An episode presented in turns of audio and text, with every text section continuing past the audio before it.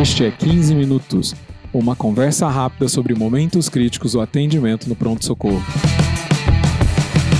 Este é o podcast da Residência de Medicina de Emergência do Hospital das Clínicas da Faculdade de Medicina da USP. Este é o episódio 23, que é oferecido pelo curso de Medicina de Emergência. Conheça mais no link bit.ly barra emergência USP, bit.ly barra emergência USP. Eu sou o Dr. Júlio Marchini, e para este episódio está o Dr. Eduardo João, R3, de Medicina de Emergência e um dos mais novos assistentes do Hospital Universitário da USP. Tudo bem, doutor Eduardo? Boa tarde, professor, e boa tarde aos ouvintes aí do, do nosso podcast 15 Minutos. Vamos lá. Eu vou te ler uma notícia aqui, 24 de outubro de 2018. Está saindo no estado de São Paulo. Estudante de medicina morre após ser picada por formiga na Bahia. Ela foi atendida pelo SAMU em parada cardiorrespiratória, foi reanimada por 40 minutos e foi constatado ME no dia seguinte. O que, que aconteceu?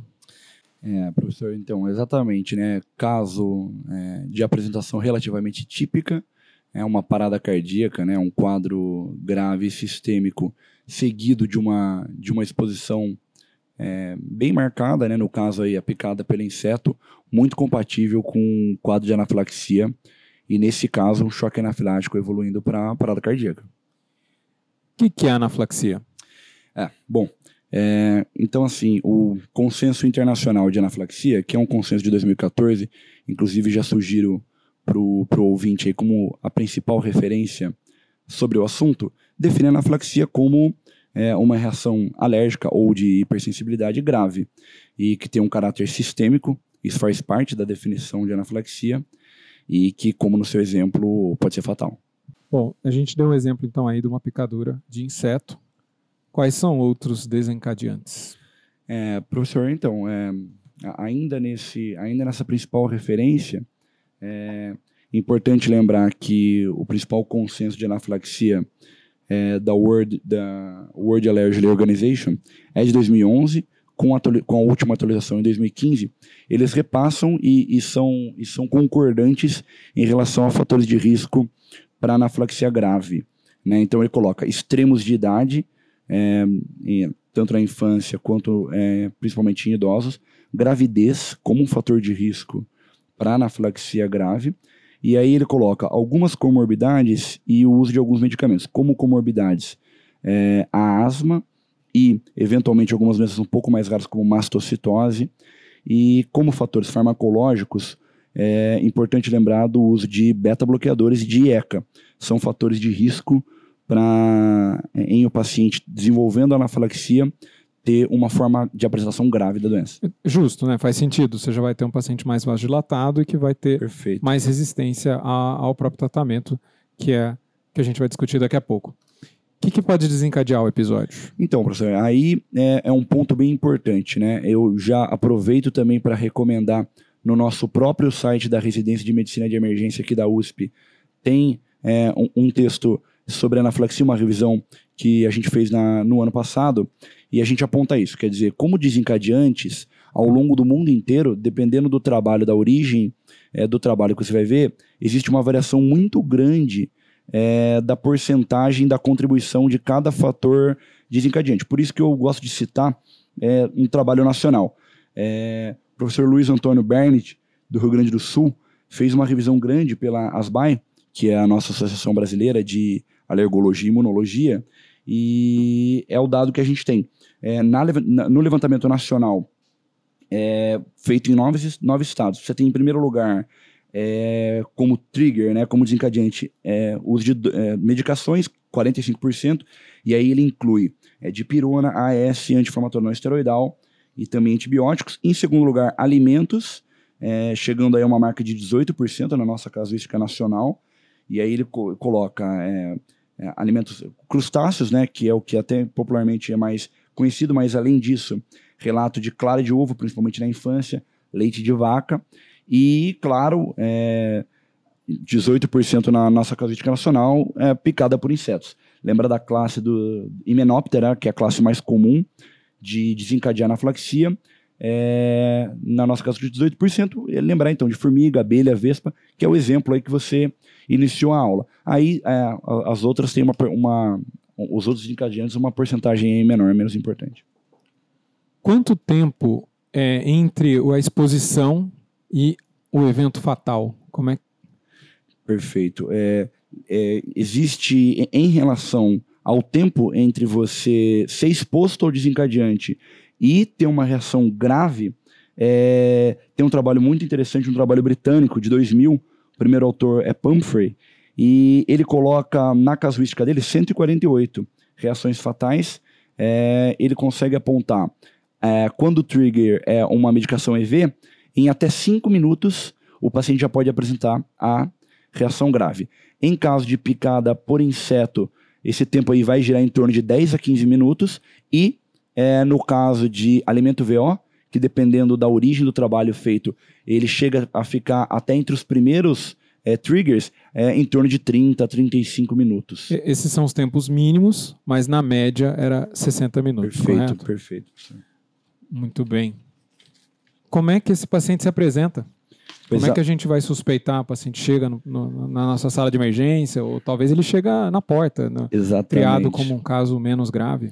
Exatamente. É, aí, nesse caso, é importante a gente destacar é, tanto é, a, a porcentagem, né, a, a, a frequência da, de cada tipo de sintoma que, que o paciente apresenta, para o médico, principalmente o, o, o médico que está no, no contexto do low acuity, poder rapidamente desconfiar do risco de anafilaxia e também para o próximo ponto que a gente vai falar adiante, que é diagnóstico. Então, lembrar que 83%, isso aqui é uma, re, é uma revisão é, da revista Allergy, muito interessante, de 2012, o primeiro autor é o Worm, ele coloca é, sintomas cutâneos. Então, até 83% dos pacientes se apresentam com sintomas cutâneos, é, ou seja, é muito frequente, sempre desconfiar. O mais comum deles, urticária e angioedema. Além disso, lembrar do prurido é, e eritema que pode acontecer. Em segundo lugar, em segundo e em terceiro lugar, acometimento cardiovascular e respiratório. E em quarto lugar, do ponto de vista de sistemas, professor, é, acometimento gastrointestinal, chegando até 40%. Só para pontuar, é, de sintoma cardiovascular, ainda é, esse estudo tem um N de 2.000 e 12 pacientes, então bastante é um estudo bastante grande, ele aponta é, sinais de hipotensão. Então, tontura, lipotímia, taquicardia. E no caso do sistema do aparelho respiratório de espineia, até 62% dos pacientes. Alguns casos vão ficar bem nítidos, né? Como é que a gente consegue, é, nos casos que geram dúvida, como é que a gente consegue enxergar isso pelos critérios? Tem alguma coisa que dá um norte aí? É, você vai ver um cara com dispneia e com é, urticária, tá? É, uma, uma dispneia ou hipotenso, talvez vai ser é um quadro mais óbvio, mas tem quadros mais sutis. É, até que ponto que vão o critério diagnóstico para chamar alguma coisa de anafilaxia? Exatamente. É, pergunta é, que já foi feita é, muitas vezes ao longo da literatura, é, até é, um, um, dos principais autores aí, talvez o principal autor a nível mundial nesse assunto, que é o Hugh Sampson, que conseguiu desenvolver os critérios, é, por muitos chamados aí de critérios de Sampson mesmo, que são aí atualmente universalmente aceitos como os critérios diagnósticos de anafilaxia.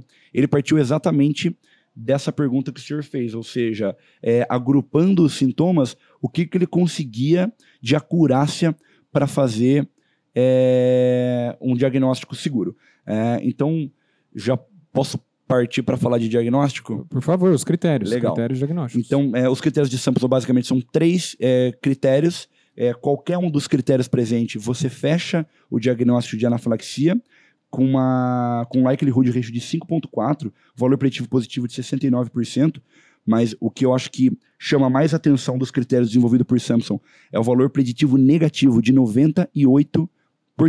Ou seja, uma vez não fechando um dos três critérios, você praticamente afastou o, dia, o diagnóstico de anafilaxia, e aí ele divide a partir do alergeno. Então, o primeiro critério é o paciente trazendo uma história de um alergeno desconhecido, o segundo critério de um alergeno provável, né? Ou seja, ele não tem certeza que foi aquilo, mas existe uma, possibilidade. E no terceiro critério, o alergeno conhecido. E aí, principalmente no caso de pacientes que já têm uma reação anafilática de repetição.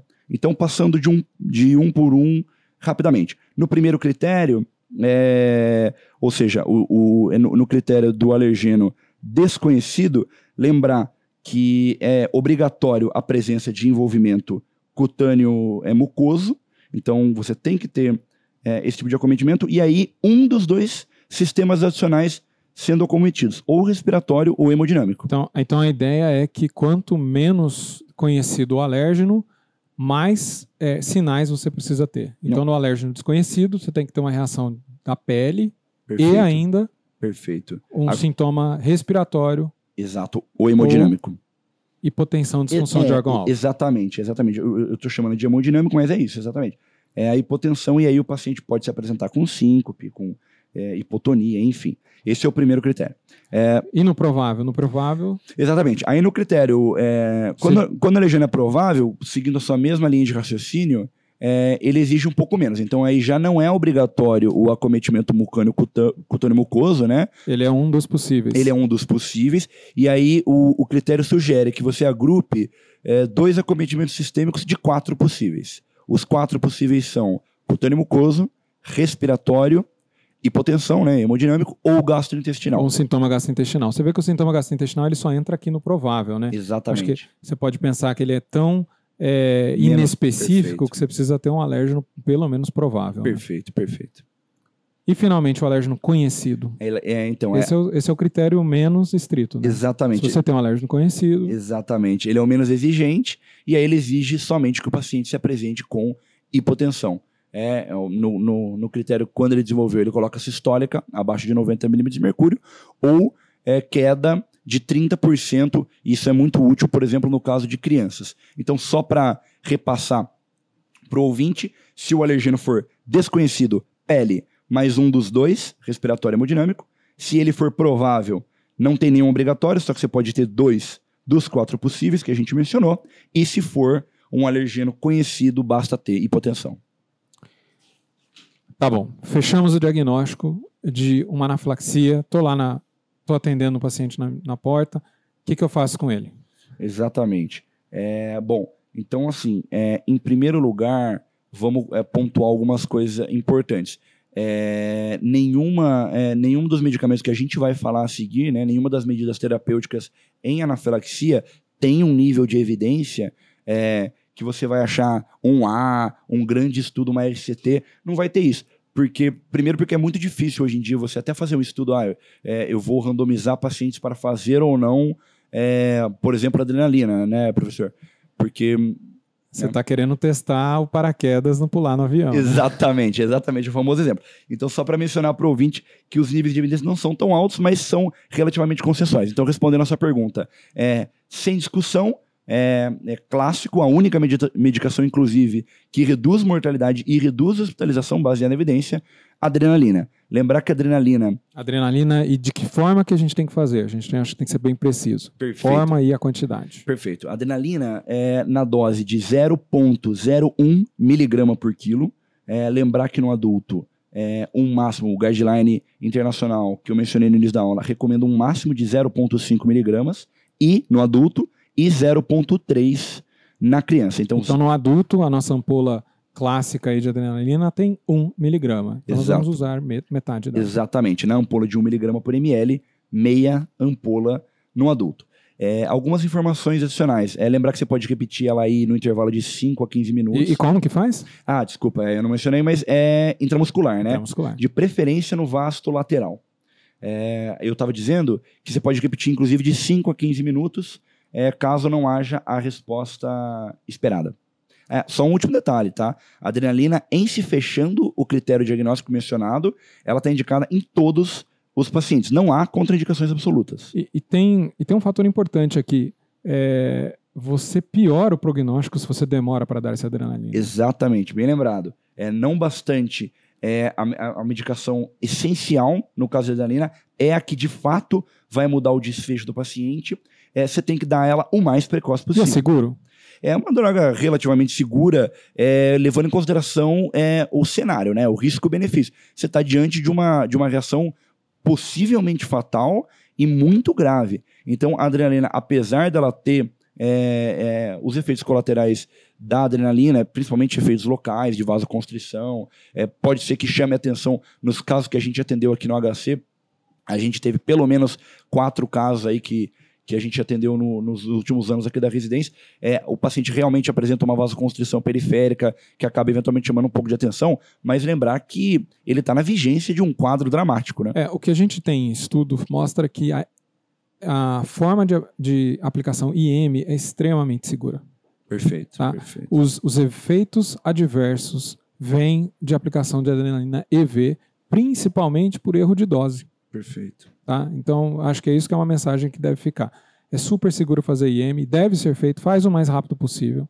EV reserva para casos refratários. E aí você Exatamente. tem que saber a dose correta, porque senão você pode ter um, evento, um, um efeito adverso pela adrenalina na via endovenosa. Exatamente. É, em caso de pacientes refratários, é, o próprio guideline, é, o guideline internacional que eu mencionei no começo do, do trabalho de 2014, ele recomenda exatamente o que o senhor menciona, ou seja, administração de adrenalina EV em bomba de função contínua. É, a dose sugerida é de 4 a 5 é, microgramas por ml, né? E ele- a sugestão que ele dá é de iniciar É, Ah. 4 a 5 microgramas por minuto. é, é, desculpa, exatamente, e você iniciar ela a, a um micrograma por minuto, né? E eu estava mencionando diluição, né? De 4 microgramas por ml. Hum. Mas é isso. E aí você começa, por exemplo, de 1 a 4 microgramas por minuto e vai titulando a depender da resposta hemodinâmica. Lembrar que o próprio guideline ainda recomenda um máximo de 10 microgramas por minuto em adultos. Tá bom. Além da adrenalina, tem outras coisas que precisam ser feitas? Então, tem outras coisas a serem feitas. No caso de hipotensão, considerar com nível 5D de evidência, é uma expansão volêmica com cristalóide mesmo, é, de 10 ml por quilo a 20 ml por quilo. Então você já pegou um acesso calibroso, além disso, né? Perfeito. É, claro, afastar o agente desencadeante, né? Você está monitorizando esse paciente, né? Exatamente. Você levou ele para a sala de emergência. Exatamente. É claro, é bem mencionado, né? Então, paciente de sala de emergência, monitor oxigênio veia, é, lembrar de afastar o, o agente desencadeante. Além disso, E não, isso, isso é importante. perfeito, Remover a causa. perfeito. E se, se for uma medicação que nós estamos aplicando, você precisa parar, interromper a infusão dessa medicação, do exato. antibiótico, do anti-inflamatório, seja o que for que nós estamos dando para ele. Exatamente, principalmente no caso de uma medicação que está sendo infundida continuamente, ou seja, que ainda está correndo. A né? gente viu ali o tempo pro fatal, né? É muito rápido. né? Perfeito, professor. É, bom, aí, além disso, é, ainda há a possibilidade de- do uso de é, bloqueadores H1 e H2. É, lembrar que eles aliviam sintomas cutâneos, então é principalmente no, no caso de paciente com manifestação cutânea. E aí a sugestão é de difenidramina e ranitidina, né? Difenidramina, é, ambas é, 50 miligramas é, EV no adulto é uma dose segura é, e é a dose recomendada. Lembrar de em criança, a, a sugestão é 1 miligrama por quilo. No máximo 40 miligramas é, de difenidramina em crianças e 50 de ranitidina. Outra coisa também, você tem que se preparar para o manejo invasivo de vias aéreas. Pode ser que você coloque, faça a, a infusão de adrenalina e o paciente reverta completamente o quadro, mas pode ser que não. Então você tem que ter, com, sempre considerar que é uma via aérea difícil e você tem que ter um limiar baixo para intubação. Perfeito, professor. É, e aí a gente, a gente recorre é, a um, uma das principais literaturas que nós, é, emergencistas, nós aqui da residência de emergência, gostamos, que é o, o manual de Walls, de manejo da via aérea da emergência, que recomenda é, exatamente isso que você menciona. Então, assim, é, não atrasar a intubação, é, lembrar de o quanto antes você considerar é, já preparar, por exemplo, é, o, o carrinho de VR é difícil e dependendo do cenário você tiver é, à disposição o intubador, o médico mais experiente, é, só antes da gente falar um pouco mais detalhado da anaflaxia, lembrar também de um detalhe que a gente não mencionou, que é o corticoide, né? Lembrar que a reação bifásica, ela é prevenida pelo corticoide. Então aí o papel do corticoide, só para completar a lista de medicamento, né? Ele, ele tem esse papel. Su- ah, pode falar. Então você mencionou aí é, segunda fase, reação tardia. O Exatamente. que, que é isso? Acho que isso é super importante. Isso define. É, posso dar alta para o meu paciente? Que hora que eu posso dar alta? Eu fiz minha adrenalina, o paciente ficou 100%. Ele está tá ótimo. Exatamente. a- aí, a, aí a, a questão é a seguinte. Que- é, Qual que é o mínimo de observação para esse paciente? Perfeitamente. É, o consenso europeu é o consenso que mais, que mais é, destrincha isso dentro dos principais guidelines, né? É, o, o- principal, é, o primeiro autor é Muraro, o consenso de 2014, ele sugere uma monitorização de pelo menos aí 6 a 8 horas no paciente com sintomas respiratórios e, né, inclusive, aumentando esse tempo de 12 até 24 horas se sinais de hipotensão. Consenso europeu 2014 de Muraro. É, é nível de evidência D, essa recomendação. É, só para mencionar, professor, em relação ao corticoide, de repente o ouvinte deve estar se perguntando, a sugestão é metilprednisolona 50 a 100 miligramas no adulto e na criança 1 miligrama por quilo, é, dose máxima de 50 miligramas. Perfeito. Então nós vamos observar o nosso paciente 6 a 8 horas e se ele teve sintomas respiratórios. Tem outros preditores. é, a gravidade dos sintomas iniciais. Se você demorou para dar adrenalina, ou se esse paciente ele ficou, ele, ele demorou entre o, o início dos sintomas, ele demorou para procurar atendimento, ou demorou, ou houve uma demora para identificar que esse paciente está em anafilaxia Perfeito. ou ainda demorou para melhorar. Você deu o tratamento correto e ele eh, teve que dar a segunda dose, eh, ele teve uma melhora eh, de- devagar. eh, isso também é um preditor de segunda fase. Se o alérgeno foi ingerido, perfeito, você também perfeito. possivelmente vai ter uma segunda fase. E se for alergia por imunoterapia Tá. no asmático? A gente tem aqui que a, um- a primeira fase né, ocorre é, é, é, a- unifásico em 75 a 80% dos casos, ele é unifásico, e, mas apenas 4 a 5% dos pacientes têm sintomas significativos numa segunda fase, que ocorre em 6 a 8 horas. Mas você tem relatos de 24, 48 e tem um artigo que co- conta um relato de segunda fase, com 72 horas após a exposição. Eu acredito que isso é uma exceção da exceção. Acho que a gente nunca vai precisar observar um paciente tanto tempo, mas eu acho que é bom saber que isso existe. Exatamente, professor. Inclusive, esse 72, 72 horas é o artigo do Simons, é, do, da World Allergy Organization, de 2011. Só para o ouvinte aí que gosta de pegar as referências, tem uma revisão sistemática e meta-análise muito interessante de 27 estudos observa- observacionais, que é cujo primeiro autor é chamado Lee, é um estudo de 2015, que de 4.114 pacientes é, analisados com anafilaxia, a apresentação bifásica, que é o que o senhor está mencionando, ocorreu em 4,7%. É, o mesmo artigo ainda aponta que quando há triggers desconhecidos, é, é um, é um, é- é- é- foi um dos, um dos itens observados que aumentou a chance do paciente fazer a reação bifásica. Muito bem. Doutor Eduardo, quer fazer alguma ah, avaliação final, alguma nota final aí sobre esse assunto? É, quero sim é, lembrar que é, no, no, num dos principais tratados que a gente usa na medicina de emergência, que é, é, o da Tintinales, é, de medicina de emergência, bem como o manual de via aérea difícil do Walls, eles mencionam duas coisas que são é, mais ou menos um consenso dentre os emergencistas, que é, é o fato de que o manejo da via aérea ou patologias que colocam em risco a, a, a patência da via aérea do paciente é, são pedras angulares é, no sentido da habilidade do emergencista em prever e, mais do que isso, saber abordar. Então, reforçar o que o, o, que o senhor bem mencionou, é, de você rapidamente é, não atrasar a intubação caso você observe a intubação. E aí eu vou deixar uma dica que está num dos capítulos do Walls. Para quem não conhece o manual de Walls, a quinta edição, a última aí agora de publicado em 2017, ele dá é, os quatro sinais cardinais que são é, indicativos de obstrução de vias superiores, só para o ouvinte aí ter em mente. Para quem eventualmente pegar uma anafilaxia, ele coloca né, a voz abafada, né, a gente chama em voz em batata quente. Isso pode ser um preditor, então ficar de olho, considerar a intubação precoce. É, dificuldade em expelir secreções, é, principalmente no paciente que já está em posição sentada por causa dessa dificuldade. Estridor, é claro. E, em quarto lugar, dispneia. Então, não brincar com via aérea. Via aérea é pedra angular do médico emergencista, saber manejar com ela. Sensacional. Doutor Eduardo, você lembra aí quando você está agora no R3, lembra aí quando você tinha acabado de formar, você ia começar a fazer seus primeiros plantões. que, que você recomenda aí? Que, é, o ano passado você é, nos ajudou aí no curso de medicina de emergência, no primeiro Exatamente. módulo. Você, você participou ali, a gente, o primeiro módulo, abordagem inicial do paciente grave na sala de emergência. Exatamente. Co- que, como você acha que isso pode ajudar o recém-formado? É, professor, eu acho que trabalhar no cenário da emergência, é, principalmente para o aluno recém-formado, é algo muito desafiador e traz muita insegurança.